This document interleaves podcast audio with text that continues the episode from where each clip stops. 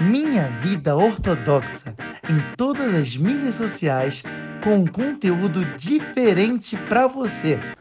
Você está ouvindo o Vem Decifrar Sua Semana comigo, Yitzhak Asayag. Na Torá tem tudo escrito, inclusive o resumo da sua semana. Não é incrível? Cara, só basta você prestar atenção no que Hashem quer te mostrar. Toda quarta-feira, às 6 horas da manhã, do horário de Brasília. Eu te aguardo, hein? Começamos Paraxá Kititse, então como eu estava falando anteriormente, essa Paraxá é uma Paraxá que ela é, ela é excelente para a gente debater sobre essa questão se a Torá ela é machista, feminista, porque essa, essa Paraxá é exatamente o exemplo perfeito, que se a gente pegar ela e a gente ler no superficial, a gente fica espantado. Tem vários psukim, vários versículos que te dão a entender que a mulher é como um objeto, ou a mulher ela é obrigada a fazer a vontade do marido, ou até, olha que pesado que eu vou falar, vontade de estuprador. Olha até onde vai. Que se o cara estuprou, ele tem que casar com ela e tudo. E, obviamente, tudo isso, quando a gente encontra, primeiro, isso é muito importante dizer, está no Tzidkat Tzadik, o Rav Tzadok Blind já explicava, no Ot Kuf Mem Vav, no, no capítulo 146, que é o seguinte, quem quer errar, vai errar. Não adianta eu vir com todas as explicações do mundo sobre a Torá, que a pessoa vai cortar ela vai querer ouvir o que ela quer ouvir. Tem até uma história interessante sobre isso, de um cara que ele né, ele cobrava juros e tudo. E o Rav da cidade falava, cara, o Yehudi não pode é, pra, né, fazer empréstimos com juros. E esse cara né, sempre fazia tudo, era uma casa que me incomodava muito, né? Porque, poxa, um Yehudi não, não tem Metim, como está escrito, inclusive, Maseba Metzia, Dav Samergim, Mamudalef. Enfim, são vários problemas que existem em relação a isso. Então, esse será, ele chegou quando morreu um homem muito importante da cidade, e ele fez um discurso fúnebre muito forte. Começou a falar porque olha só o fim que todos nós teremos. Então agora é o momento da gente voltar a enxuvar, que essa morte não tenha sido em vão, que possa fazer que a gente entenda o que, que é o Olamazé, esse mundo, o que, que é o Olamabá, que esse mundo é somente um prosdor, como está escrito inclusive no Mesilat Sharim, no é, caminho, dos, é, caminho dos Justos, que esse mundo ele é somente um, um caminho, ele é um corredor, mas não é o final e tal. E aí, de repente, ele olha assim, né? E, e, ele vê que o cara, que é o que, dá, o que é, né, fornecia os empréstimos com juros, ficou emocionado, tava com uma cara assim. E aí o Rafa ficou todo empolgado, né? Falou, poxa, agora, agora vai. Começou a falar, então, a gente tem que abrir mão das averotas, das transgressões, tem que fazer de chuvar, como se fosse uma. Um, um, que nem a gente está falando agora, né? Nas últimas parashot, sempre quando Lul, Yom Adin. A gente sabe, existem três Yom Adin, existem três dias do julgamento que todo mundo vai passar. Um é quando a gente está vivo, que é aqui o Rosh Hashanah. O segundo é Yom Adin, quando a pessoa falece, que é o tribunal celestial. E o terceiro é na ressurreição dos mortos. Então existe esse segundo Yom Adin. Ele começou a falar muito forte, o cara começou a ficar empolgado tal. Beleza, terminou, ele falou, pronto, agora, Bezrat Hashem com muita seta de Ishmael, esse homem cobrava empréstimo com juros, ele vai é, é, voltar a enxuvar, né? Com certeza, tá? A gente viu como é que se mexeu e tudo. Esse homem, ele aparece na casa do Rav alguns, algumas horas depois. Fala, Rav, olha, tá de parabéns. Tá de parabéns. Ele, poxa, obrigado tal. Ele falou, você mostrou para eles, Rav. Aí o Rav, como assim? Para eles? Eu entendeu que tinha alguma coisa errada. Como assim para eles? O cara que cobrava ajuda, ele falava assim: Olha, como você sabe, Erav, eu, eu sou um homem honesto. eu cobro o quê? Uma mísera taxa de 2% de juros para cada empréstimo que dou. Afinal de contas, é um empréstimo, né? A gente tenta ajudar e tudo, e eu faço disso né, o meu ganha-pão, o que é totalmente proibido pela Torá. Só que nas últimas, nas últimas épocas a situação tem ficado meio apertada para mim. Eu tive que aumentar para 2,5%. E você vê que esses muquiranas, mãos de vaca, reclamam de mim, falando que é um absurdo que eu aumentei o preço da cobrança de juros de 2% para 2,5%. Então, Rav, voto, parabéns, você mostrou para eles que esse mundo é passageiro, que esse mundo, na verdade, é somente um corredor, que eles não têm que ficar a, a, a, é, é, tão apegados, é um mísero aumento de juros de meio por cento. Então, daí a gente aprende que a pessoa ela vai ouvir o que ela quer ouvir. Infelizmente é assim que funciona, é assim que o mundo ocorre. E essa história vem exatamente para ilustrar isso. Mas não é porque ah, algumas pessoas elas são fechadas em seus pensamentos que a gente não vai mostrar a verdade da Torá que é todo o propósito do nosso Shurim de Parashat Shavuot. Então, logo para começar, a nossa Parashat, ela já começa com um prompter, ela começa realmente com uma grande pergunta, que é o famoso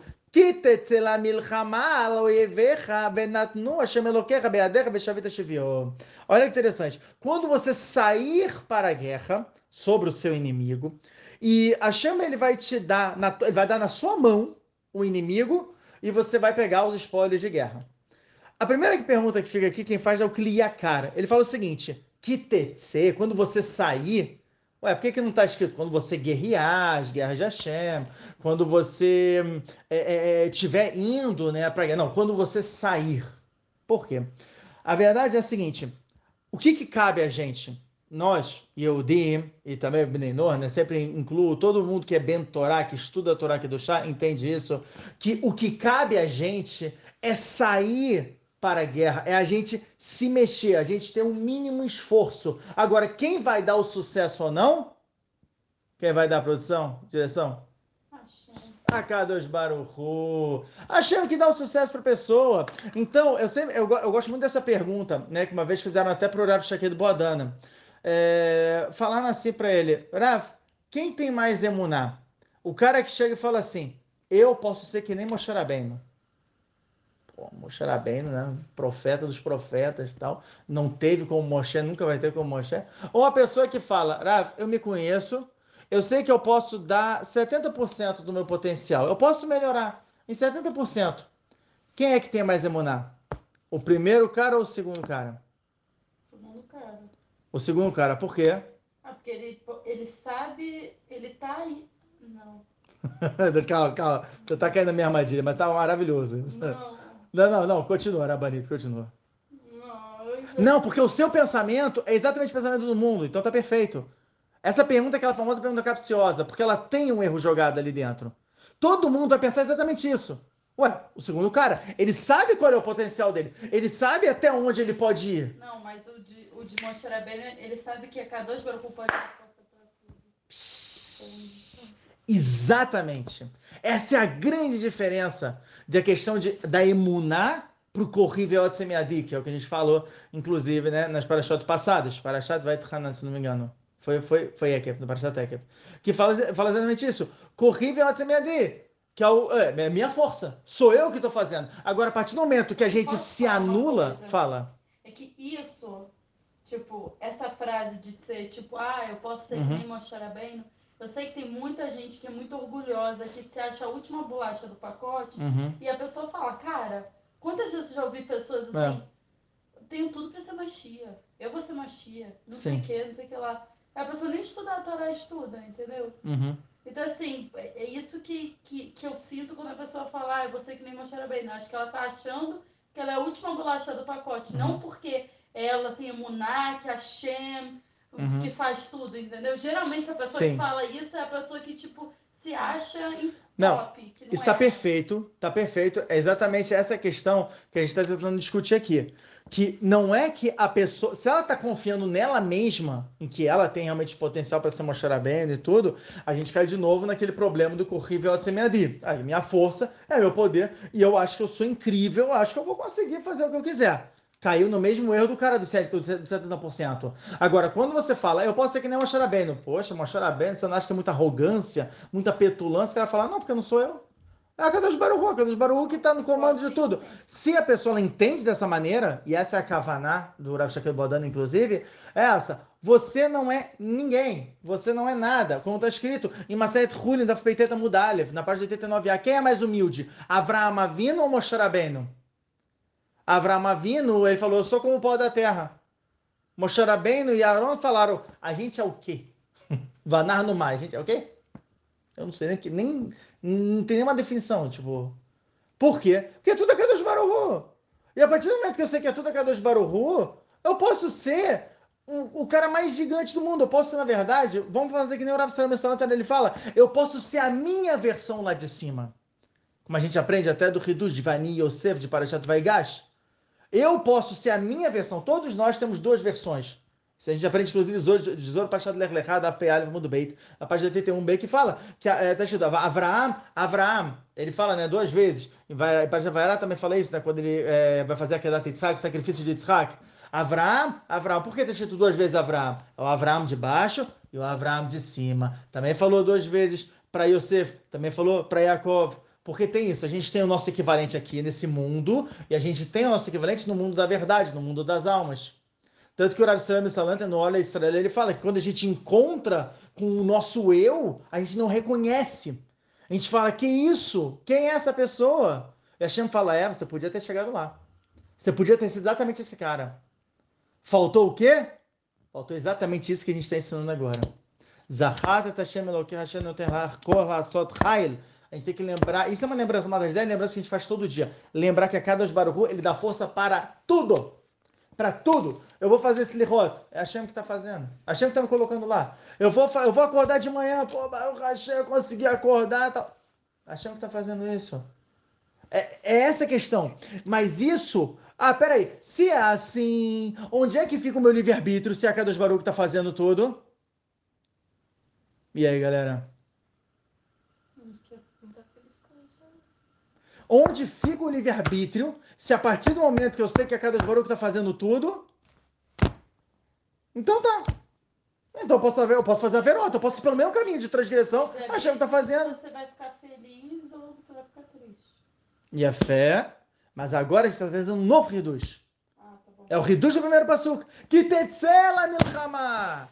A gente está fazendo o mínimo esforço. Eu estou tentando. Quem vai dar sucesso? É cada Baruch. Mas você está saindo Uau, isso é gigante para Hashem. Isso é gigante, porque esse é o primeiro passo da Teshuvah. Que tetzela milchama. O Gaon vindo ele fala, o que, que é milchama? Que guerra é essa? Tô sempre pra guerra. Que guerra é essa? Contra o Yetzerará. E essa paraxá ela vai falar completamente sobre Yetzerará. Inclusive, ela vai te dar vários... É, é, hum, como é que eu vou falar isso? Kelim, ela vai te dar vários... É, várias ferramentas para você utilizar de como você pode bloquear o Yetzirará. A gente vai aprender nessa aula de hoje. Então, realmente é uma aula que está prometendo tá com tudo. Você pode anotar, hein? Pode pegar papel e caneta. Nossa, podem ir anotando. É demais, gente. Essa produção está sensacional. O Seferatani, inclusive, ele fala que é como se fosse uma cidade, o corpo humano é como se fosse uma cidade onde está constantemente em guerra. E é isso, a gente tem constantemente em guerra. O Sefer Hizionot, ele fala isso no Perek no primeiro capítulo, no, no Ot Haf Aleph, no, como se fosse né, um, né, um semi-capítulo, não sei como diria, né, um artigo tal, 21, está escrito que existem dois anjos que acompanham a gente. Isso também vem de Maset Shabbat, na parte 119b. Um anjo bom e um anjo não tão bom, né? O, o Yetzerara e Yetzeratov.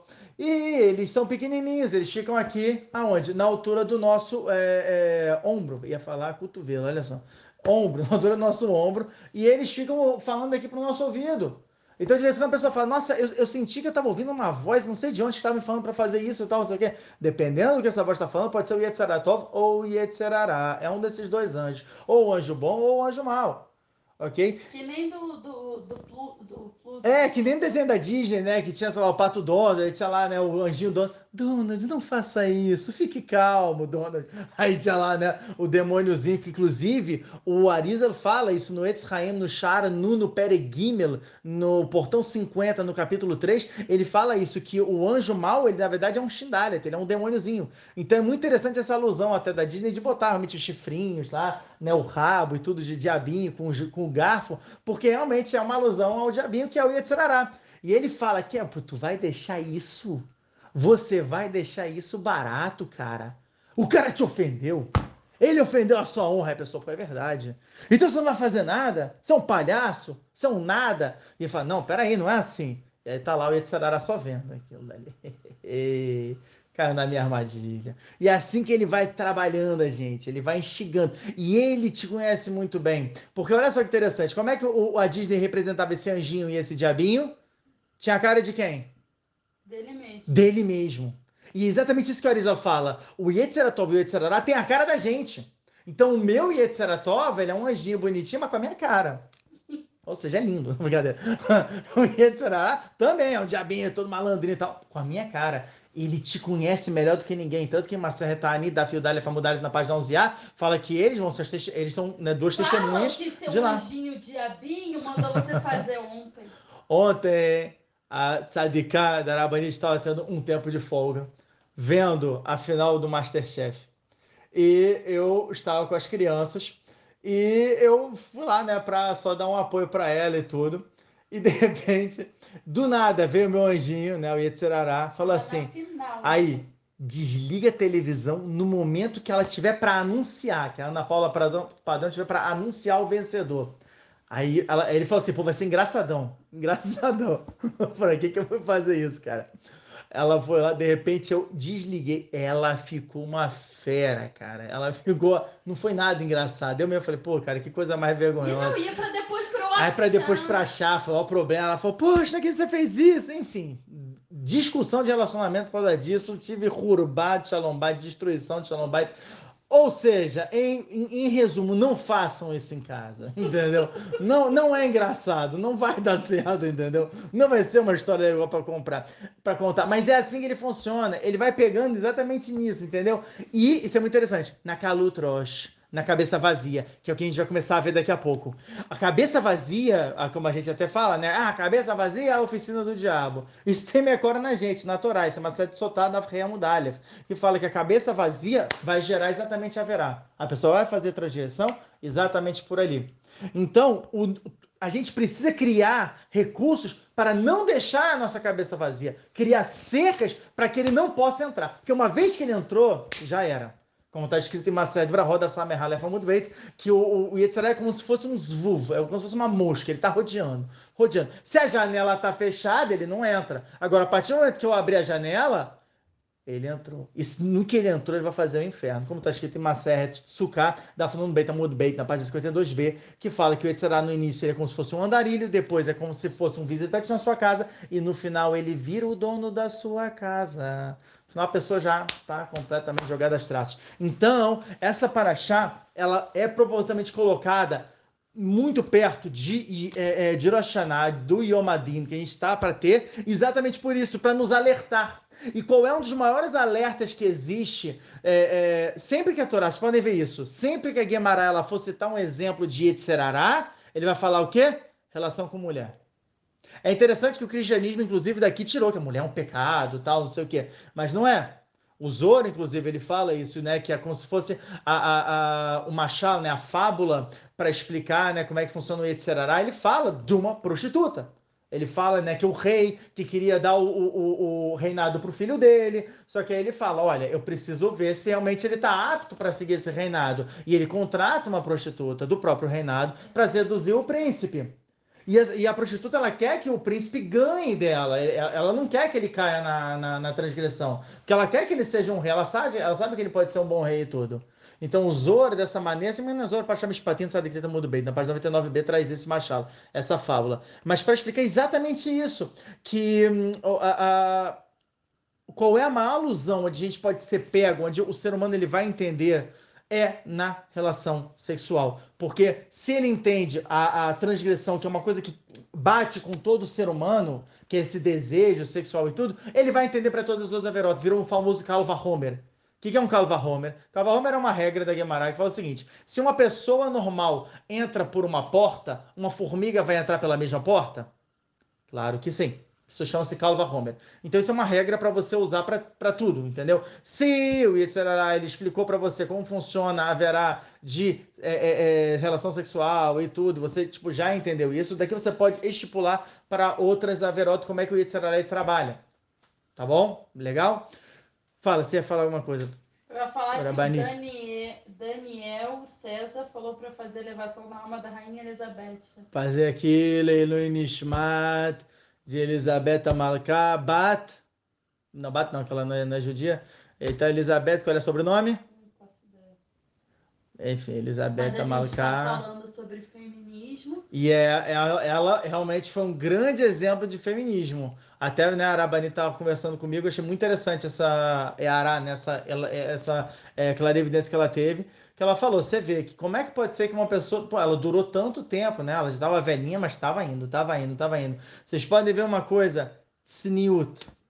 Araba, é, é, a rainha Elizabeth ela é um exemplo de recado.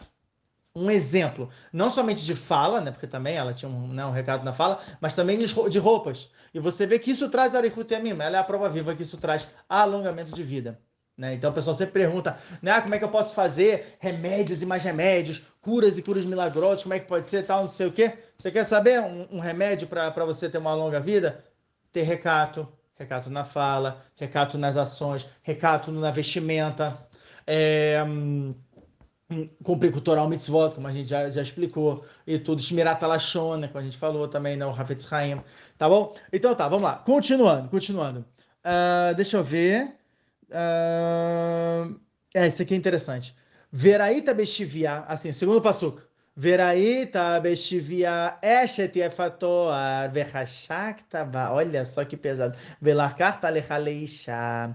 Tá escrito o seguinte: o cara vai pra guerra, de repente ele vê uma mulher bonita.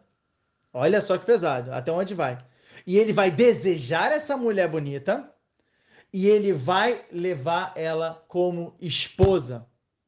Aí eu pergunto para vocês, como assim?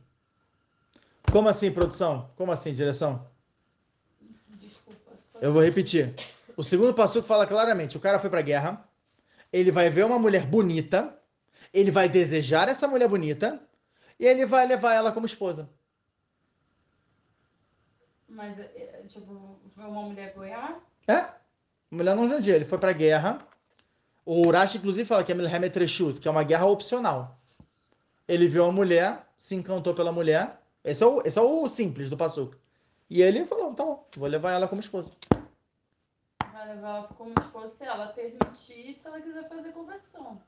Se ela permitir quiser fazer conversão? Olha, Stam, Stam, tipo, à toa assim, pelo Passuk, pelo versículo, não tá falando isso. É isso, a Torá é machista, não brincadeira. Vamos tentar entender esse passuco. Olha só que interessante. Ele está falando que entre os espólios ele encontrou uma mulher bonita. O que, que seria essa mulher bonita? O Ora Haim Akadosh, ele falou o seguinte: eu me recuso a entender essa paraxá dessa maneira. Porque não faz sentido. Primeiro que o Baal Turim, Baal Turim, ele fala o seguinte: quem é, quem é para a guerra? É inclusive uma certa sotada, mesmo Dália tá muito bem, na página 44b. Quem é que é para a guerra? Homens. Que tipo de homens é para a guerra? Solteiros. Solteiros? Casados. Casados? Velhos. Velhos. Não sei. Crianças. É teis, o que isso é, o que isso é? Não, brincadeira. Sabe que tipo de homem que é para guerra? Tá escrito que um dos testes da pessoa para ver se ela estava apta para ir para guerra é que ela não se distraísse entre botar o tefilim da mão e o tefilim da cabeça. Isso era critério. Por quê? Porque quando eles iam para guerra, se dentre, sei lá, 500 mil soldados que fossem para guerra, um falecesse, já mostrava que tinha uma haverá, tinha uma, tinha uma transgressão. Por quê? Porque o que está escrito em Maseret, é, Maseret é, Brachot, Mem Gimel Amud Aleph, na página 43a, a Braita, a famosa Braita de Rabi Hanina Bendosa, que ele fala em Aneshihá, né, que fala, né, no caso, nessa Braita fala de Rabi Hanina Bendosa, que ele botava, eu falei isso até essa semana é, com a Rabanit, que tinha um Rav, Rav Hanina Bendosa, que ele trabalhava com milagres. Ele fazia kiruf pelo milagre. O que, que ele fazia? Tinha uma, uma poça né, onde tinha cobras, ele botava ali o, o, o, a perna dele, as cobras vinham, picavam ele, depois ele tirava e falavam, Rav, você vai, você vai morrer, a cabra, a, cabra, a acabou de colocar veneno em você. O que, que ele falava?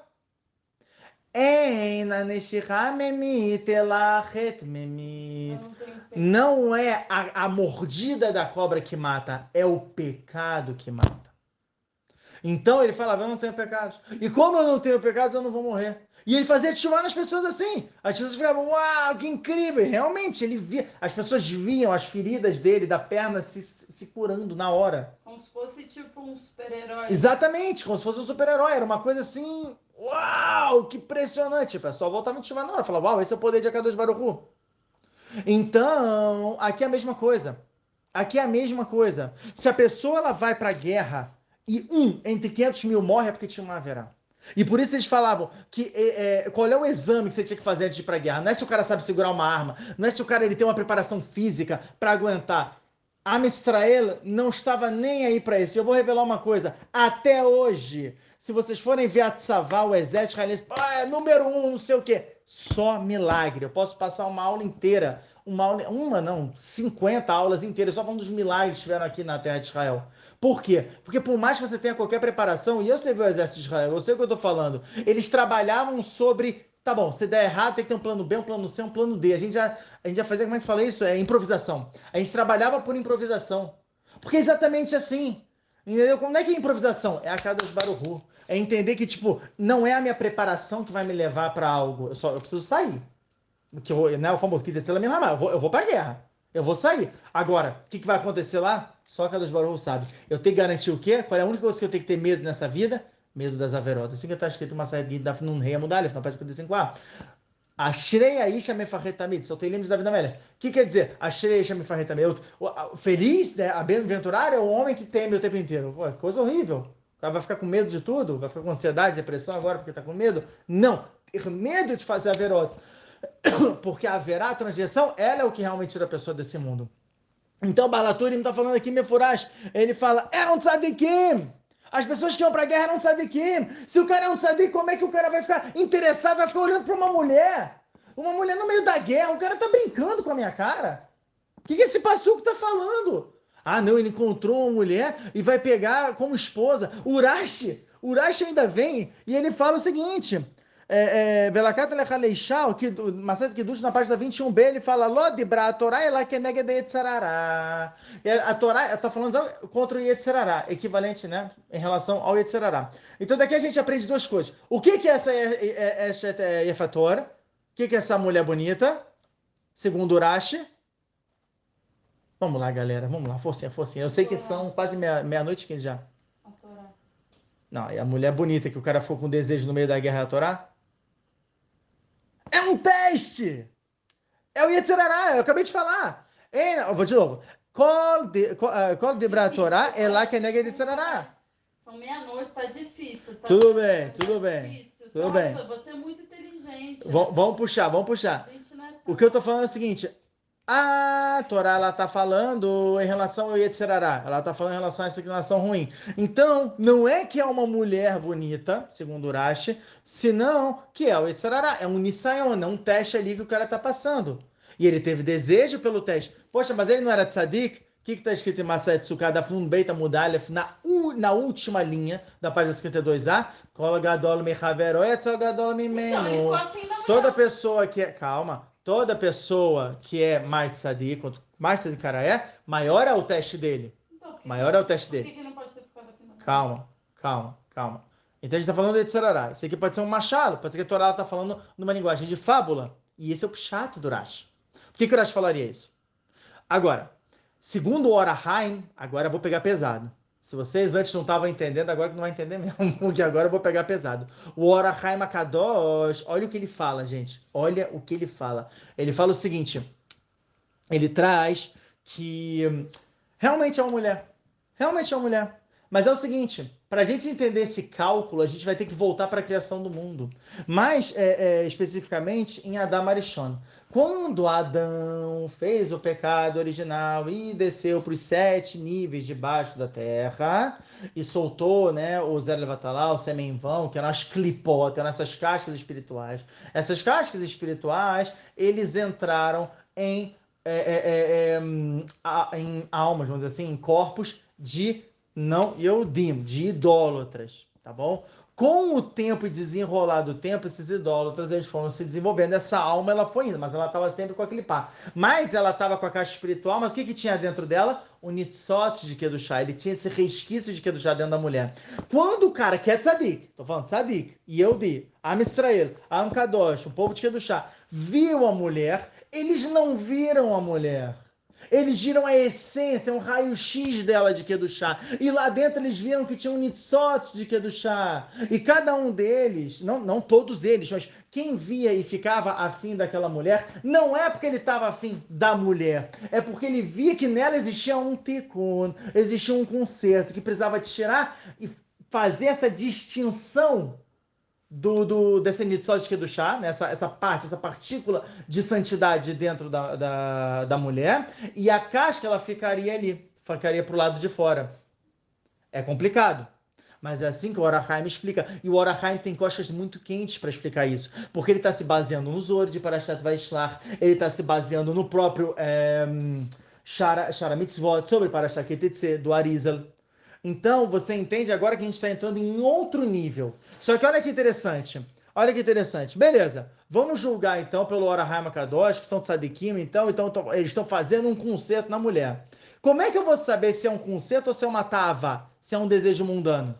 Se realmente, na verdade, está afim pela parte carnal. O cara tá lá, soldado, tá triste, vamos dizer assim, né? Tá sentindo sozinho. Na verdade, ele ficou afim da mulher. Ele tá dando como desculpa isso.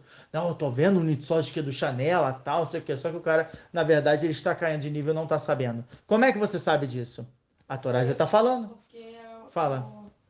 Uma pessoa que pega uma mulher lá num, de outro povo, ele não pode casar com a mulher direto. Ó. Oh. Ele vai ter que raspar o cabelo dela.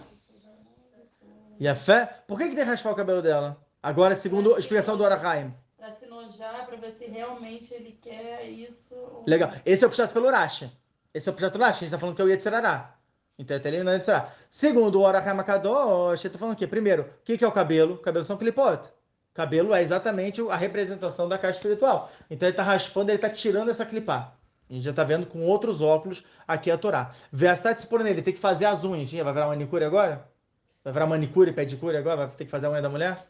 Não, também a unha representa aquele pó. Tanto que é o que está escrito no Siman, é, Siman Dad no Seif Yutet, no artigo 19, que quando o, o, a pessoa faz as unhas, ela tem, que, ela tem que lavar a mão, ela tem que inclusive fazer Daim.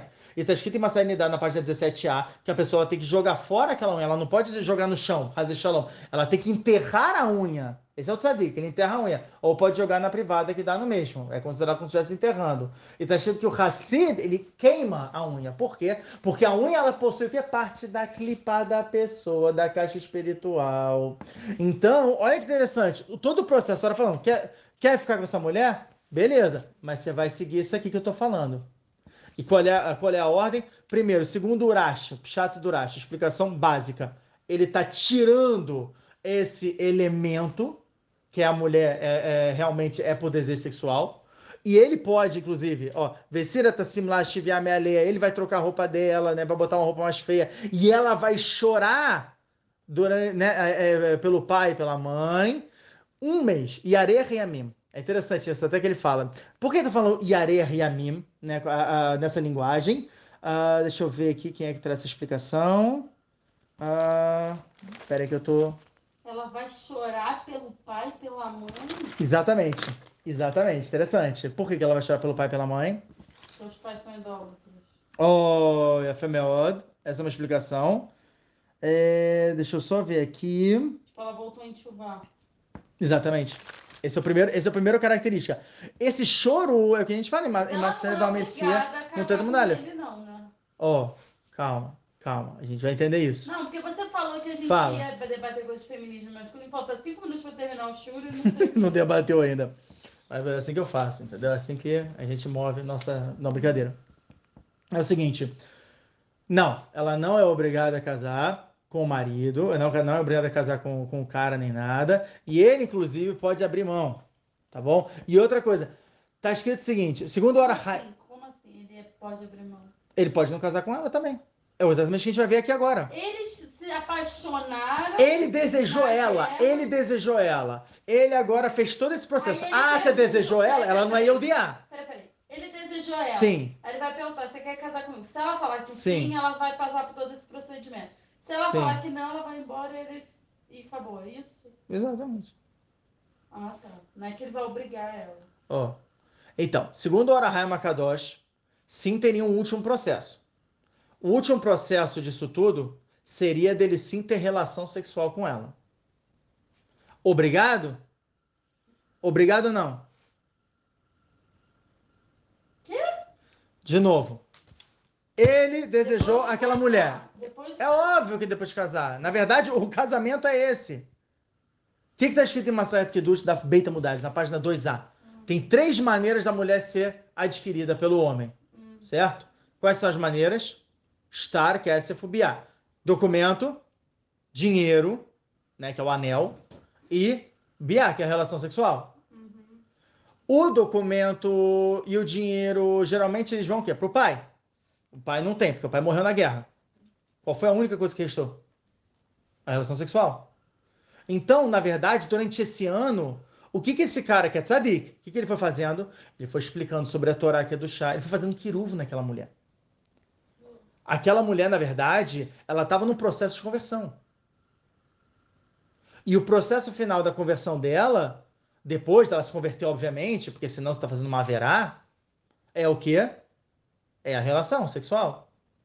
Porque agora é o casamento, ele tá, é o final, ele já falou que vai ficar com ela e tudo, e ele vai, ele vai, ele vai ter relação. Agora, qual é a linguagem que a Torá está falando? Que é uma relação, não Hazeshalom estupro, uma relação, ou seja, ela teve consentimento, ela quis aquilo.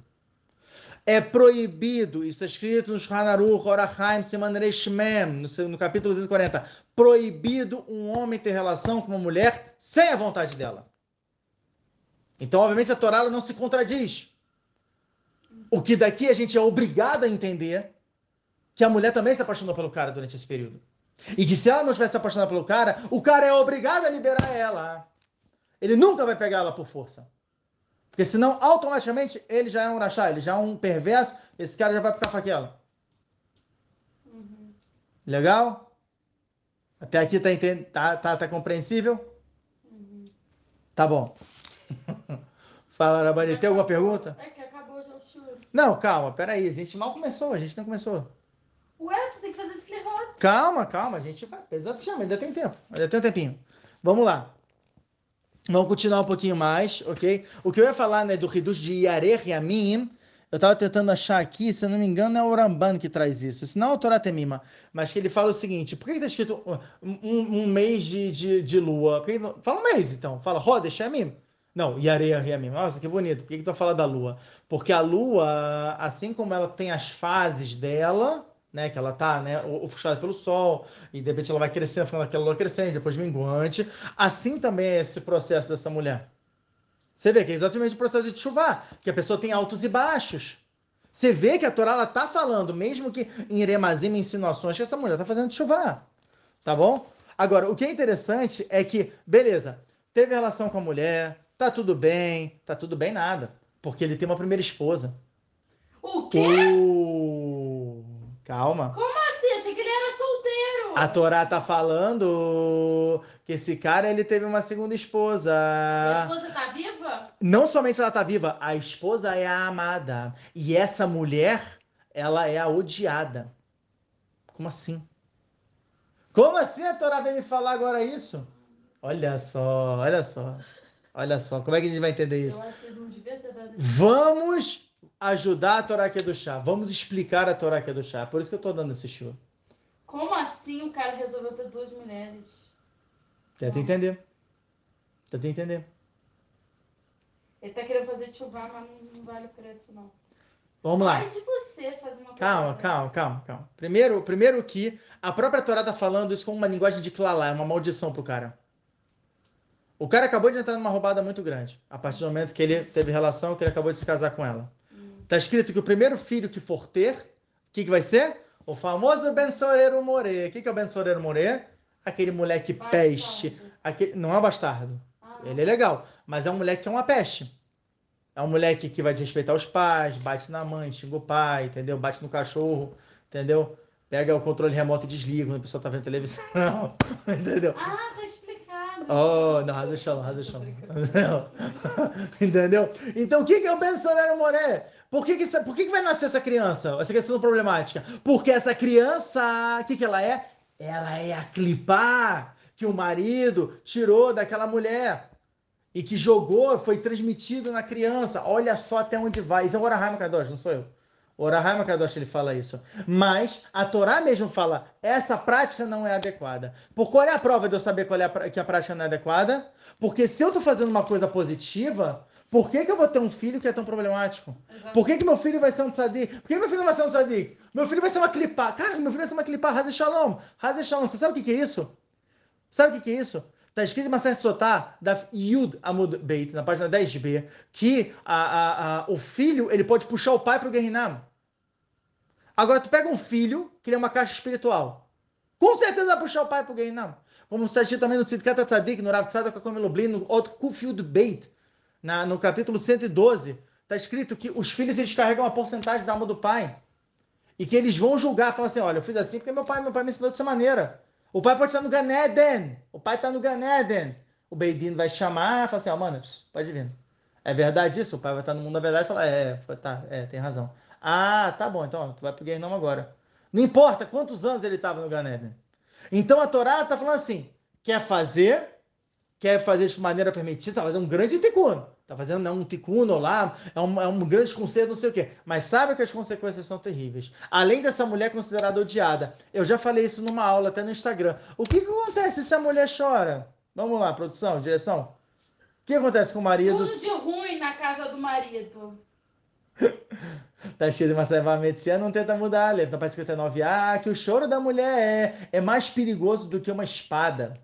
Porque ele, ele mata o marido, ele destrói tudo que está em volta. Mas espera aí, isso é uma Guemará, está na Larra também? Isso é lei prática ou é uma Guemará? Na verdade é um, uma, é um conto. Não é o isso não é o simples. É sim, é, é, é sim. Ó, se alguém está passando dificuldade financeira, está tendo sofrimento, pensa aí se sua esposa não está chorando por causa. Está escrito no Shulchan Aruch, Rosh Mishpat, Manresh Hafret, no Seif Gimel no capítulo 228, no artigo 3, exatamente a mesma frase da Guemará. É a lahá prática que o marido tem que se preocupar com o choro da esposa, ao ponto de que a lágrima é mais perigosa que uma espada e que vai causar problemas gigantescos na casa.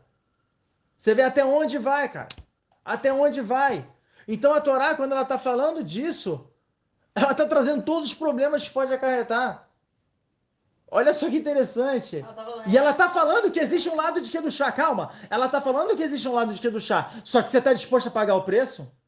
Vou dar um exemplo, Rav Yehuda Ptaya. Rav Yehuda Ptaya, como todo mundo sabe, já falei várias vezes, o famoso do Uruhot Messaprot, o Rav que escreveu o Uruhot Messaprot, que os espíritos contam. Ele conta que ele né, fazia é, é, é, exorcismo de almas que entravam em pessoas.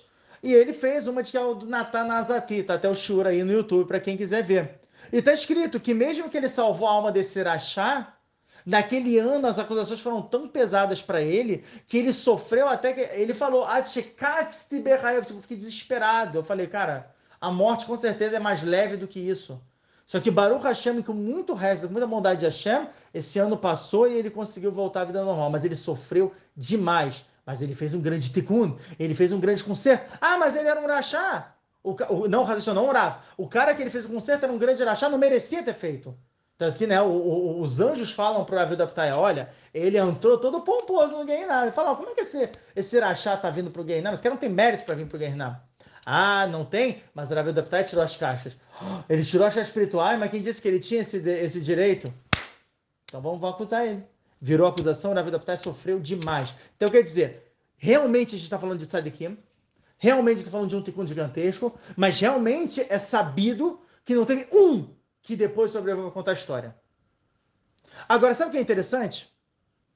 O que é interessante é que na própria Maseret Kiddushin, Rafael falando bem, está escrito o seguinte: não teve na história da, de toda de toda de toda a Israel, de todo o nosso povo de Israel, um caso de Ben Soreiro Moré.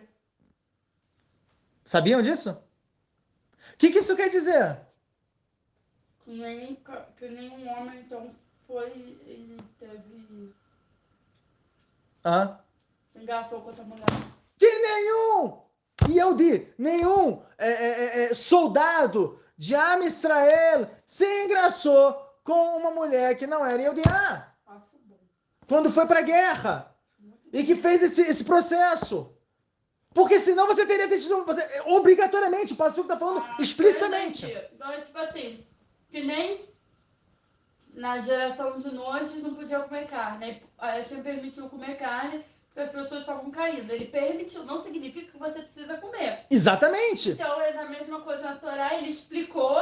Ele falou, quer fazer? fazer? Tem uma maneira permitida, mas vai te acontecer isso, isso, isso, isso, isso. Ninguém quer. Eu falo, não vou comprar. Porque não sabe Kim. Eles sabiam qual era a verdade. Eu não tô falando de Rechaim. Rachá não entrava, cara. Rachá não entrava. no exército.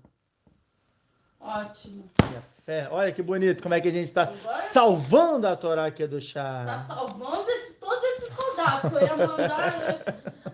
falar pra. Maravilhoso, maravilhoso. Tá bom, vamos lá. Cara, o, o show o de hoje tá sensacional. Calma, gente. Vai, vai valer a pena. Pode ficar um pouquinho maior, um pouquinho. Por favor, rosto. Não, não, calma. Eu, eu faço, eu vou pegar outro menino, eu pego outro menino, eu pego outro menino. Porque esse show vale a pena. Olha só, avançando um pouquinho mais na nossa paraxá, tá escrito o seguinte.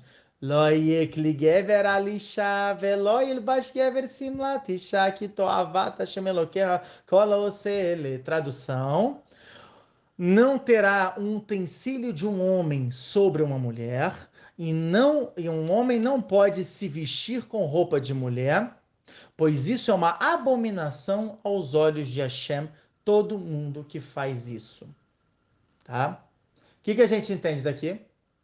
Que homem não pode usar roupa de Homem não pode usar roupa de mulher, a mulher não pode usar um utensílio de um homem. O que, que é o utensílio de um homem? A Torá, inclusive, fala, é, na verdade, na Torá, o Urash, ele explica como se fosse uma arma, né? uma, um revólver, uma coisa assim. É, mas, Caraca, eu tive um insight. fala aí. Pode ser? Kligever, né? O tecido de um homem. Pode ser. Se bem que na verdade não, porque as filhas do Urash sim usavam tefilin. Você tem também a filha de Shaul, eh, de Shaul Amélia que usava tefilin. Só que ela usava de noite tudo, com, com tzniut. O que tá falando aqui é de uma proibição mesmo. Entendeu? É uma proibição que não pode utilizar. Tá bom? É um lav de oraita. A pessoa que faz isso está começando, cometendo uma proibição da Torá. Eu vou focar nessa parte aqui do, do homem vestir roupa de mulher, tá? Por quê? Porque eu vou polemizar, galera. Eu vou polemizar, óbvio que eu vou polemizar. Tá escrito no Shulchan Aruch, Orahaim, para todo mundo que quiser ver. Siman Tafresh Tzadik Vav, Ilhot Purim. No Siman Tafresh seria 696, no Seif Het, no artigo 8. O Remá, não é o Shulchan Aruch, não é o Rav Yosef Karo. O Remá vem e fala que o homem pode usar roupa de mulher em Purim. Por quê? Porque ele tá alegre. Ah, é por felicidade, é carnaval, galera. E aí? E aí? Como é que vocês vão me explicar isso? A galera aqui, a produção e a direção estão aqui, cara. Eu já ouvi essa, só que eu não tô lembrando. Então vamos lá, vamos lá. Parabanito. Eu não tô lembrando. Como é que você salvaria isso? Como é que você vai salvar o Uremar? Numa situação dessas? A explicação é a seguinte. O cara deve ser doente mental. Não, eu quero dentimentar, então ah, pode tudo. É, é, não, não é Shomer Ptai Mashem, é Achote Patum Mitzvot, Exatamente. mas é Hagad Afreia muito bem. Página 5 b Não, o cara é doente mental, então ele pode fazer o que ele quiser. Não, calma, não é, não é bem assim. O Uremá, ele tá falando o seguinte, o que é Simha Be'alma? É uma, uma alegria, tá? Ele falou assim, todo o motivo, segundo o Uremá, interpretação do Uremá, e ele traz isso do Marimins, no Siman 17, ou seja, ele tem costas onde se apoiar. Ele fala o seguinte, toda a proibição do homem vestir roupa de mulher é para que ele possa fazer uma haverá. Que haverá o cara faz com roupa de mulher? Exemplo clássico, o cara entrar no banheiro feminino. Ele está se vestindo mulher porque ele é um tarado e ele quer ver ali, né, é, é, é, banheiro feminino para fazer coisas, ou Raza Shalom, até assediar mulheres e tudo. Então a Torá ela já previne e fala: não é para o cara vestir roupa de mulher. Isso é uma abominação. Por quê? Porque o cara está indo querer estuprar a mulher. E segundo isso, o Mari Mintz falou: tá bom, mas Purim não é esse o motivo. Você está feliz, você bebeu, porque tem uma mitzvah. Raiv Livnem Bissumem, como está escrito Maset Megillah na página 7b. É uma mitzvah a pessoa beber, segundo inclusive o Shara Kavanot, é, no último Darush, Drushei Purim, da Kuftet Amudat Dalet, na quarta coluna, tá falando todas é, é, é, Kavanot que a pessoa fala, ela tira o Nitzot do chá, que nem a gente tá falando, olha só, exatamente nem o negócio do, do, do Akadosh. Que ele tá falando da mulher. Você tá tirando através da bebida esse nitzot que é do chá de dentro da clipá, de dentro das caixas espirituais. Você tá matando a caixa espiritual a partir do momento que você faz isso. E é uma grande mitzvah. E isso você faz em Purim, porque em Purim, você, é como tá escrito, é, uma série de Sahim da Fufuteta muito bem, na página 109b, que Leile Shimurim Vexete também Bereshit, dentro dos seis dias da criação, isso foi uma coisa que foi é, é, segurada. Em Purim, você teria esse processo, essa, essa aqui do chá grande, onde você teria o único dia do ano que você pode fazer isso. E por esse motivo, como não tange nesse, nesse sentido, você sim teria permissão de usar roupa de mulher, homem, segundo o. Inclusive, ele fala que para casamentos, se o cara quiser alegrar o noivo e a noiva, ele poderia usar roupa de mulher. Porque é o mesmo motivo, você está fazendo isso para alegrar o noivo e a noiva. Obviamente, o Shulchan Aruch, o Rabi Yosef Karo não falou isso. O Rabi Eliezer Mimitz, que foi um Baal Tosfot, um Rishon, um Mamash, um Rav bem, bem antes, por hierarquia, muito além né, do, do, do Remá, ele vem e fala, é uma proibição o homem vestir roupa de mulher, ponto. Não tem motivo que justifique isso. Ah, então como é que o Remá me fala isso? O Remá falou em nome do Mari Mintz. Ah, mas como é que o Mari Mintz fala isso? Porque ele não viu o Rabi Eliezer Mimitz. Porque se ele tivesse visto, isso é uma coisa muito comum naquela época. Que um Rav, é, é, hoje em dia, Baruch Hashem, a gente tem uma, uma abundância dos livros de Torá, a gente tem acesso a muito mais registros do que antigamente. Muito mais. E por isso, muitos costumes que depois foram taxados como costumes errados foram, é, é foram consertados. O Uremá, nesse exemplo, é, a gente pode dizer que o Mari Mintz, como não viu o Rabi Eliezer Mintz, ele não se consertou. E, portanto, sim, não teria permissão. É, sim, não teria permissão, é ótimo. Portanto, não teria permissão do homem vestir roupa de mulher, mesmo segundo o Uremá. E o Mishnah Brorá fala isso. O Mishnah Brorá explica o Uremá. Isso tem a ver com Shur, que eu não entendi. Isso tem a ver com Shiur, de maneira que eu estou também introduzindo a Lahot a partir do shiur que a gente está dando e que tem, tem relação é, é, a toda a questão que eu falei, né? Ah, a Torá é machista, a Torá é feminista, tal, não sei o quê. Eu acabei de explicar um motivo maior pelo qual existe essa proibição do homem vestir roupa de mulher. A partir do momento que as pessoas elas entendem que, tipo assim, ah, o cara, pô, que preconceito, mas se o cara quiser usar uma roupa de mulher, por, sei lá, por qual motivo, entendeu? Você tem que entender o seguinte: a Torá, ela sabe o que passa na cabeça do ser humano e ela sabe que passa na cabeça de homens que se não tivesse essa proibição, o homem poderia facilmente entrar no banheiro de mulher e estuprar a mulher. Então, o tempo inteiro a Torá está falando contra o Yetzirará. Esse agora é um Yetzirará, se o cara for, for achar menino e tudo, ou se o cara quiser realmente ir e ter uma relação com a mulher à força. Então a Torá está criando uma barreira. Olha, nem veste roupa de mulher. Por quê? Para que você não faça isso depois. Entendeu? Então, é isso, a Torá o tempo inteiro ela está te ensinando. Essa paraxá ela é incrível por causa disso. Ela está constantemente te trazendo passos de prevenção. Como é o próximo passo? Na verdade, tem uma mitzvah antes, que é a mitzvah de Shiloh Haken, aqui no, é, no capítulo 22, do versículo 6 ao 7. Ok? Mamacha, um passo depois. Que creio que antecipou, e tudo. Eu trouxe algumas alahotes disso, só que eu acho que né, não, vai dar, não vai dar muito tempo. Eu vou falar bem rapidinho, tá? Tá no Simanrei Sadik Beit do Shulchan e Oredeah que é a mitzvah, uma das mitzvot mais complicadas que tem na Torá, que é de você afastar a mãe do ninho, você pegar o ovo que estava ali no ninho, e é, é, é, essa mitzvah. E fala que essa mitzvah a pessoa tem alongamento de vida, ela tem tudo de bom tal, não sei. Você fala, peraí.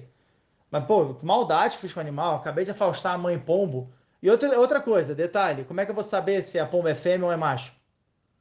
Como é que eu vou saber? Agora tem que virar biólogo para fazer, pra fazer a, a, a, mitzvah. Vou ter que saber se é pomo feio ou pomo macho.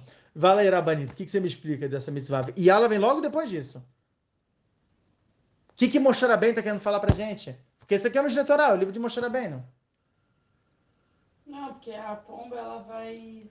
Hum. Ela vai ficar mal, ela vai chorar para Hashem, e aí ela vai, ela vai aproximar a vinda do Beit HaMikdash. Por isso que a gente faz isso. E a fé, isso é o Zor. Tikkun Azor no Tikkun Vav, no final ele fala isso. Olha só, é bonito que chá. O que, que ela traz? Exatamente isso. O Rabi Shimon ele falou, a pomba vai voar, a mãe, não pai, a mãe, ela vai chorar, falar, Hashem, Hashem, os meus filhos. O que, que vai acontecer? A Kadosh Baruch vai falar, peraí, e os meus filhos? E Hashem vai aproximar a lá por causa disso, vai aproximar a redenção. Nossa, mas que lindo! Mas tá bom, como é que eu vou saber que é a mãe ou o pai? Alahá. Como é que eu vou saber que a mãe é o pai? A mãe é a mãe que protege os ovos, né? Na verdade, um, tem um período do dia que a mãe também precisa sair e quem vai cuidar é os pais. Quem vai cuidar é o pai.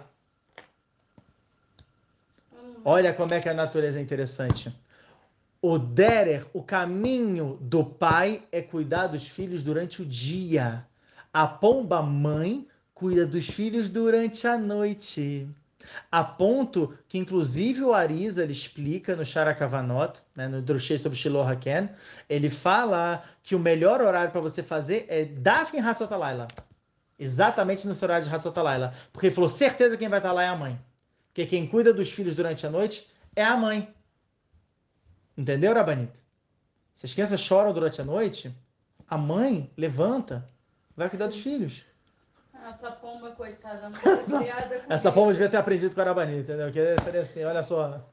É, Eu falo, Isaac, levanta, ele tá chorando. Levanta, tá chorando, tá chorando, vai lá. Não, eu tô com Ai, sono. gente, que isso? Tô cansado o dia inteiro com eles, pelo amor de Deus. Mas eu também Porque você não Ó. cuidou das crianças de dia. Eis aí o O motivo. povo cuidou. O pombo cuidou, eu não fui como o pombo. Eu não aprendi do pombo. Silicone, silicone. Que bater no peito.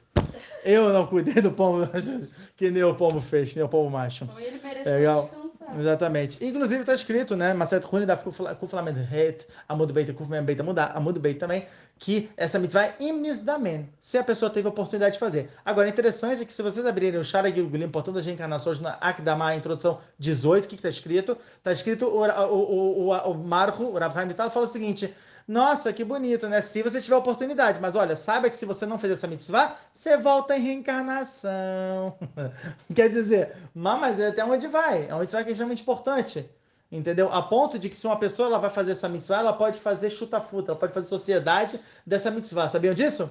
Você pode pegar, você paga um valor, o cara liga assim, ô Shimon, tudo bem? Aqui é o Reuven. Ô, como é que tá? Tudo bem? Olha, cara, eu tô pra fazer mitzvah de Shiloh. Você já fez alguma vez na sua vida? Não, não fiz. Então faz o seguinte, me paga 50 shekel agora, fala que você vai pagar, e aí quando eu fizer essa mitzvah, você vai você vai estar você vai estar ganhando mérito. Baruch Hashem, a gente vai fazer essa mitzvah duas vezes. Uma vez veio uma pomba, ela fez um Yeah. ninho na nossa varanda. Nossa varanda. Baruch Hashem. E ficou lá. É. Ela ficou um tempão. Aí a gente pôde fazer a mitzvah e chamar todo mundo pra fazer a mitzvah. É, eu falava com todo mundo, faz isso, faz isso. Só que eu falava pra fazer de noite. Eu falava, volta aqui de noite. É, Você volta- não vai fazer de manhã, cara. Porque tem que ser a mamãe pombo, cara. Tá bom? E logo após essa mitzvah, nós temos a mitzvah de maque. O que é mitzvah de maque? Quando você for construir uma casa, você tem que criar um parapeito na casa. Que interessante, né? Você tem que criar um parapeito na casa. Ele fala, o Urash, inclusive, cita Mashat Shabbat da Flamengo de Beta Mondalef, na página 32a, ele fala o seguinte, por quê? Porque se a pessoa, ela pode muito bem né, subir no telhado, e se não tivesse parapeito, o cara vai cai, e ele pode morrer. Que interessante, né? Do nada me traz essa... essa Olha, toma cuidado, cara! Você vai pro telhado, você toma cuidado! Olha que interessante que o Urashi fala, Raul Polo. Basta que a pessoa ela tenha o potencial de cair, será culpa sua. E, portanto, a pessoa sim, mitzvah, isso é alahá.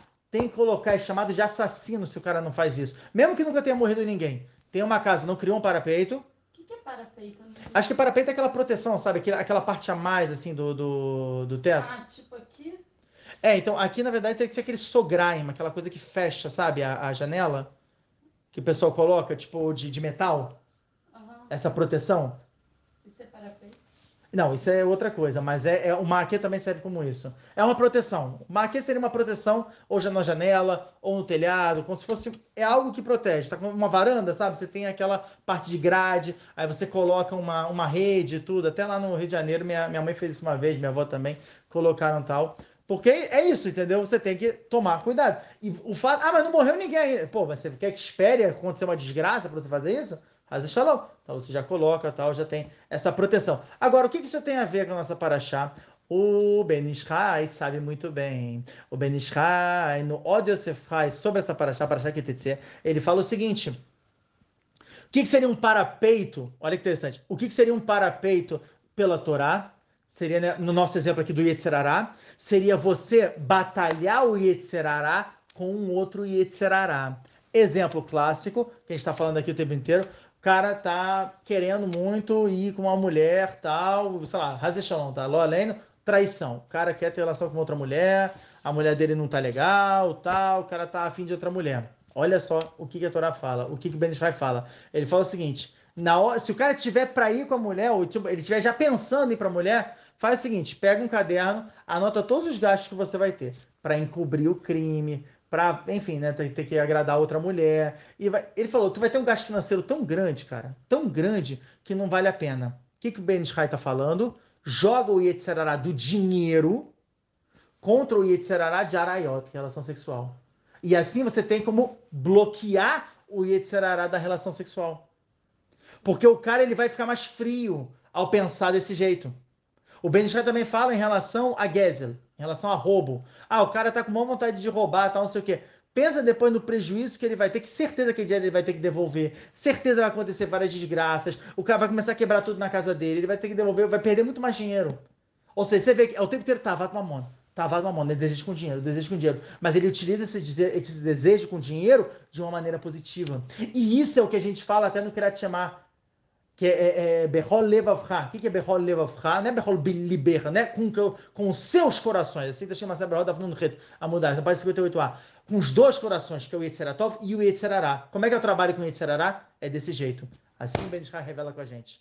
Então aqui, ó, eu acabei de é, é, é explicar para vocês, ensinar um recurso para você evitar de fazer a verota. Pensa no dia que você vai perder. Com tudo. Idolatria, Olha a grana que custa, né? Pagar uma estátua, ou então ir para não sei onde, quanto que a pessoa vai perder para essa desconexão com a Kadosh Baruhu. É tanto dinheiro que a pessoa vai perder que ela fala, cara, eu tenho que ver nesse mundo, preciso viver com algum dinheiro. E isso afasta a pessoa de fazer verão. Assim o Ben Israel ensina pra gente. E agora, deixa eu, deixa eu pegar aqui, Rafbeit Tetvav. Calma, calma, Rabanit, calma.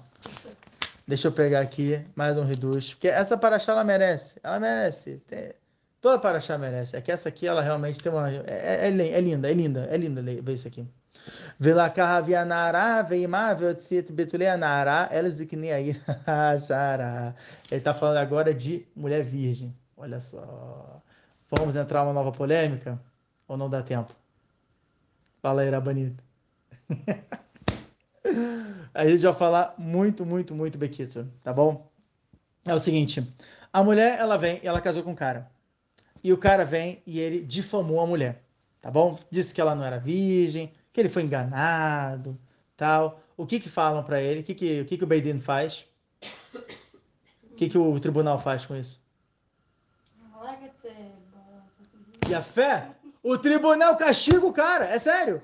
É sério, tá escrito isso. Onishimoto. O Beidin vem, castiga o cara. E ele não pode divorciar ela. Peraí. A mulher. Peraí. É uma frescura. Calma, calma, calma, calma. Não, não, vamos tentar entender. Vamos tentar entender.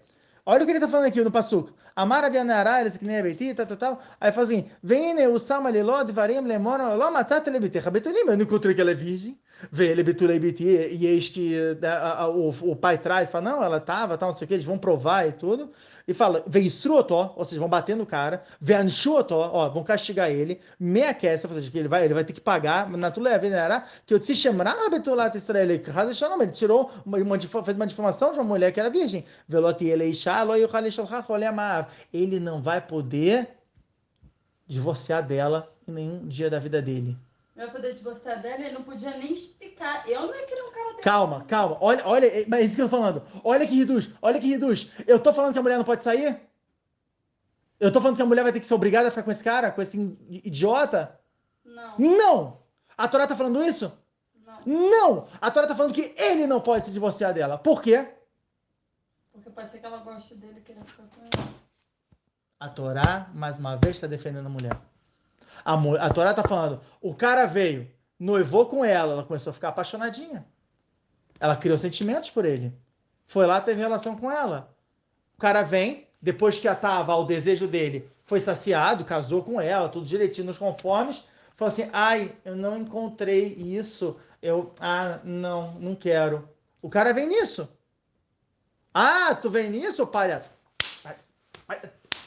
Primeiro que o Bedin veio tribunal castiga o cara. Segundo, obriga ele a pagar pro pai, porque o pai ficou chateado. Poxa, uma, uma ofensa também ao pai. Falou, poxa, minha filhinha. Cara, você pega minha filha e faz isso com ela? Que isso? E terceiro, ele não pode se divorciar dela. Ela, se quiser, Bessim Harabá, com muita felicidade, pode escrever. Pode falar para ele, olha, chega, eu quero me divorciar de você e tal. E acabou a relação. Mas ele não pode. Por quê? Porque se ela se apaixonou por ele, se ela gosta do cara e tudo, é um maçã, não posso falar essa palavra, é um vacilo tremendo da parte dele. Então Beidin vai ensinar ele bons modos, que não é assim que se trata uma mulher. Olha como é que a Torá, ela é perfeita. É interessante, porque se a gente pega o Begana Shalom, o tempo inteiro o Rav Shalom só fala bem das mulheres. O tempo inteiro fala que o homem ele, ele tem que respeitar a mulher, que o homem tem que colocar a mulher em primeiro lugar. Ele vem à frente de tudo, de tudo. Eu tenho, né, eu tenho um Havruta de, de Shalom Bait, e a gente sempre fala sobre isso. Não pode criticar a mulher, pior que criticar os pais é criticar uma mulher. A qualquer momento. Tô anotando, tio. Tá no, não anota isso. Não anota nada disso. Pelo amor de Deus, não anote. Não. Brincadeira. Entendeu? Olha só até onde vai. Até onde vai. Então é muito estranho uma paraxá vir e falar, não, porque a mulher vai virar uma escrava do. Não! Em nenhum momento a Torá falou isso. Em nenhum momento a Torá falou isso. Tá bom? E é, vamos mais uma aqui. Mais uma, mais uma, mais uma. Sério, sério. É que essa, essa, daqui, essa daqui também é outra. Uh, peraí, peraí, peraí. Deixa eu pegar. É, passo, é, Perek Beit no Passuk Hafret. Eu anotei aqui para a gente ir mais rápido. Né? Porque eu, eu sabia que ia ficar demorada essa aula. Kim איש נערה בתולה שלא נשא ולא תפסה ושכב עמה ונמצאו ונתן האיש שוכב עמה להביא הנערה חמישים כסף ולא נתן לאישה תחת אשר אינה לא יוכל לשלחה כל ימיו. Agora sim a gente vem pro famoso caso que todo mundo fala de estupro pela Torá. Que vem o cara e ele encontra uma mulher no campo e de repente ele tem relação com ela e ele depois quer. Eu só queria ter uma noitada, só quis, só quis isso. Se a Torá fala assim: não, não, você vai pagar ao pai pelo dano que você fez e você vai ser obrigado a casar com essa mulher. Aí você fala: What? Como assim? Como assim? O estuprador agora tem que casar com a vítima? É isso? O que, que vocês entendem? What? What? Se a gente lê atentamente o Passuk, tá escrito o seguinte: o cara ele encontrou uma mulher que ela não estava noiva, ou seja, né, ela estava solteira tal, e ele pegou ela. Tá? Faça. O que, que é outro faça? O que, que essa linguagem quer dizer? Ele seduziu ela. Ele não estuprou ela. Ela ficou apaixonada. Qual é a prova? Qual é a prova?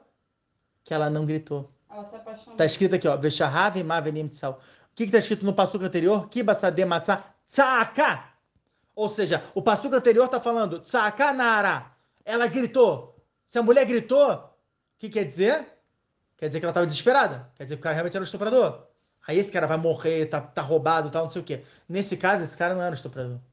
Prova é que ela não gritou. Se ela não gritou, ela estava consentindo. Não é que ele razão calou a boca dela, não é essa cavaná. Não é, pelo amor de Deus, não me entenda errado.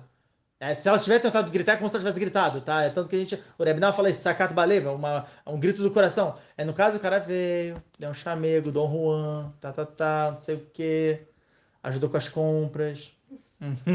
Foi um cara legal. De repente ela encontrou o cara no ônibus, falou: Meu Deus, a minha mão gêmea. Entendeu? A gente não sabe. Vem de vários locais.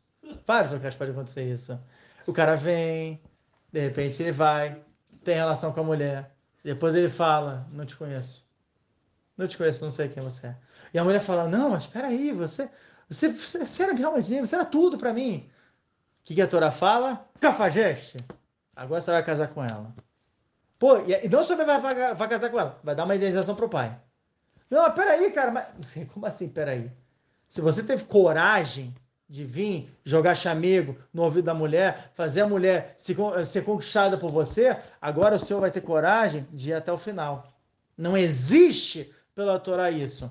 Porque a mulher ela é valorizada. A mulher não é um objeto. Mas isso é, é um ser humano.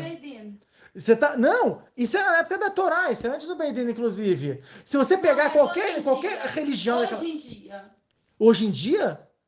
Cova Homer, bebe não Cova Homer. Vem ah. e vai lá seduz a mulherzinha. Hum. Cara judeu. Lave de Oraita. Proibição da Torá, já começou aí. Tá. Não é... tem Beidin. O que, que acontece quando a pessoa não tem Beidin e ela é Hayav metade Beidin? Não, se ela não Hayav metade Beidin, ela Hayav de casar com ela. Hum. E aí vai vir algum Rav que vai falar, tô obrigada a casar com ela? Não vai. Infelizmente, Hoje o Beidin ele não tem tanta força. A gente está em Midat Galuta, a gente está na diáspora, é um problema, mas a Torá sim obriga. Se você pegar o Shulchan Aruch, sim obrigava. Pega o Shulchan Aruch, abre, Veneza. Não.